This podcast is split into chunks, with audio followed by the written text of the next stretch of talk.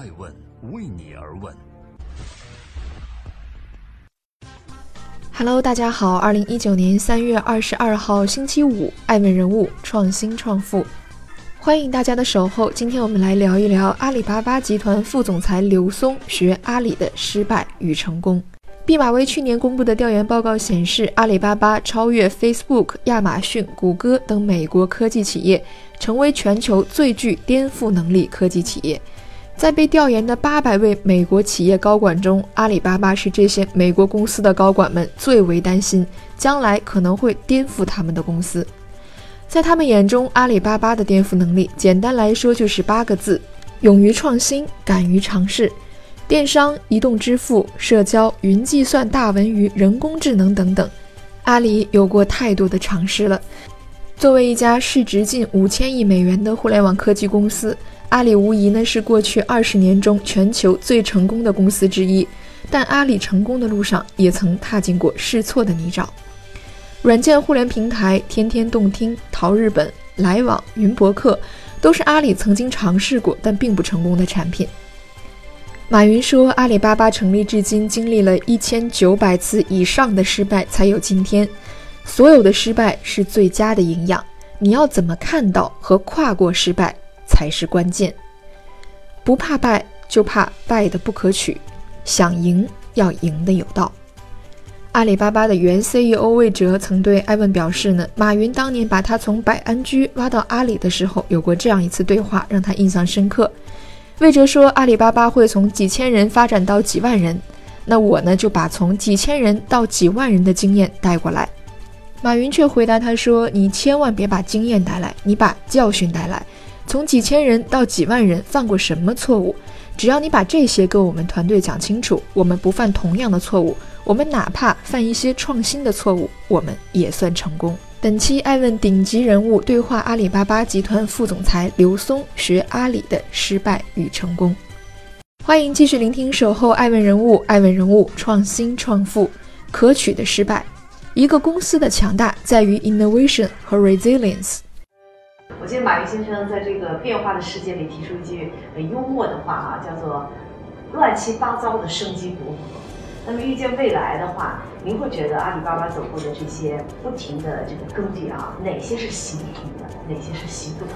其实很多呃东西都没有行通啊，包括像我们最近最成功的一个产品，像钉钉，它的前身叫来往就没有成功。我想一个公司它最强大的地方。啊，呃，innovation 和 resilience，创新和创新和这个强电力吧。我想最重要的未来的公司不在于它是不是经常做错事情，而在于它在同一个领域做错那一次，能不能导致下一次就能成。那这是非常关键的能力。我看到现在的公司就是我可以错一次，但是我不能够错两次。但是你的系统能不能让你错一次能够学到所有的教训，在下一次的时候。就能够一下子爬起来，所以这个是我我我们看到的。所以阿里其实犯的错比别人多得多。那这些犯完错之后，他能够纠错，并且让创新落地的行得通的本质是什么？行得通的本质，我想有有有三个吧。第一个就是一个啊一以贯之的一个平台思维。我们思考就是不会说我做一个应用，解决一个问题，我是要解决一个一类大问题。这是第一个一个观点。第二个就是生态的观点，你要想到。整个在这样的一个大的问题空间里面，哪些人能跟你一起解决这个问题？而你的分工边界是什么？把这个啊规划出来。第三点是组织力，就是之所以一个组织能够在一件事情摔倒，第二次的时候就能爬起来能成功，其实是跟组织力是有很大的关系。九九年开始阿里巴巴创立啊，当时他的啊初心一直其实没变啊，天下没有难做的生意，所以他永远都是认为相信互联网能够刚好补足中国。整个在呃过去的经济时代里面缺的这些借助互联网的啊商品对接啊服务啊，包括数字化的，包括他相信信用其实很早了，零五年的时候他就觉得中国应该建立一套信用体系，而是基于互联网和数据的，就是后来我们有的支付宝和芝麻的信用。所以我想他其实当时从呃前面那个十年，很大程度上相信的是网络效应，就是相信网络会把形成一个永不落幕的广交会。刘松谈到，过去十年呢是移动互联网时代，互联网连接的是人和商品。再往下十年，互联网会与物理世界进一步融合，大数据、人工智能、物联网等新的技术会渗透到产业升级的进程中去，带来比消费互联网要大一百倍的机会。从去年开始，AIoT 越来越多地出现在我们的视野中。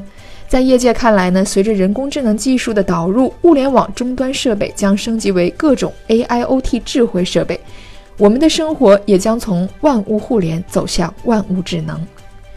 对于技术业态的变迁，刘松用一个词总结了未来的技术新常态：AIoT as a service。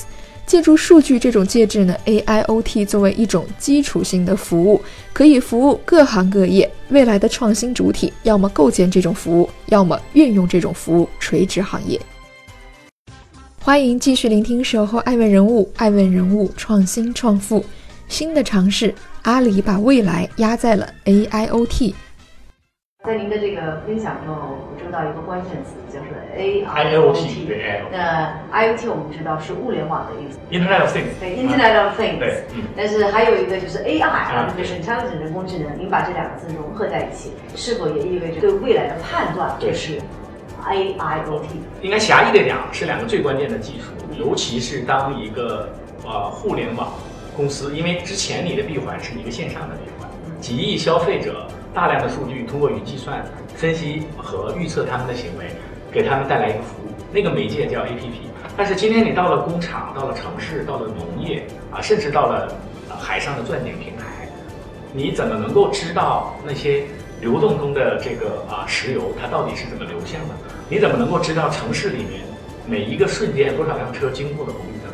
你怎么知道工厂里面到底那个化学反应到了什么程度呢？IOT 是一个是啊，这个采集器神经系统，它能够在物理世界里面把数据啊拉出来上传。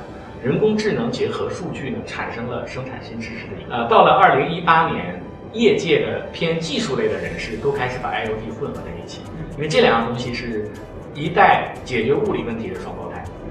那阿里巴巴集团会在 AIoT 这样的一个未来方向上做什么样的布局？从二零一四年以来，我们其实从海外啊啊招募的人工智能或啊 IoT，就是这个 IoT 物联网以及相应的芯片的这个啊就是海归的这些科学家呢，已经超过数百名，是国内最多了。所以大家只要搜“达摩院”这三个字，已经能够看到赫赫有名的这些啊。什么终身教授啊，然后这个 I Triple E Fellow 啊，这些从美国或者是其他国家回来的这些人都在阿里任这个技术方向的开发和高层。最近的一件事情是九月份的时候，我们在云栖大会还发布了我们 AI 的芯片和物联网的芯片啊，就是用在未来的城市啊，然后家电，还有智能网联汽车这些领域啊。那么在这个两三年的过程里面啊，人工智能的方面。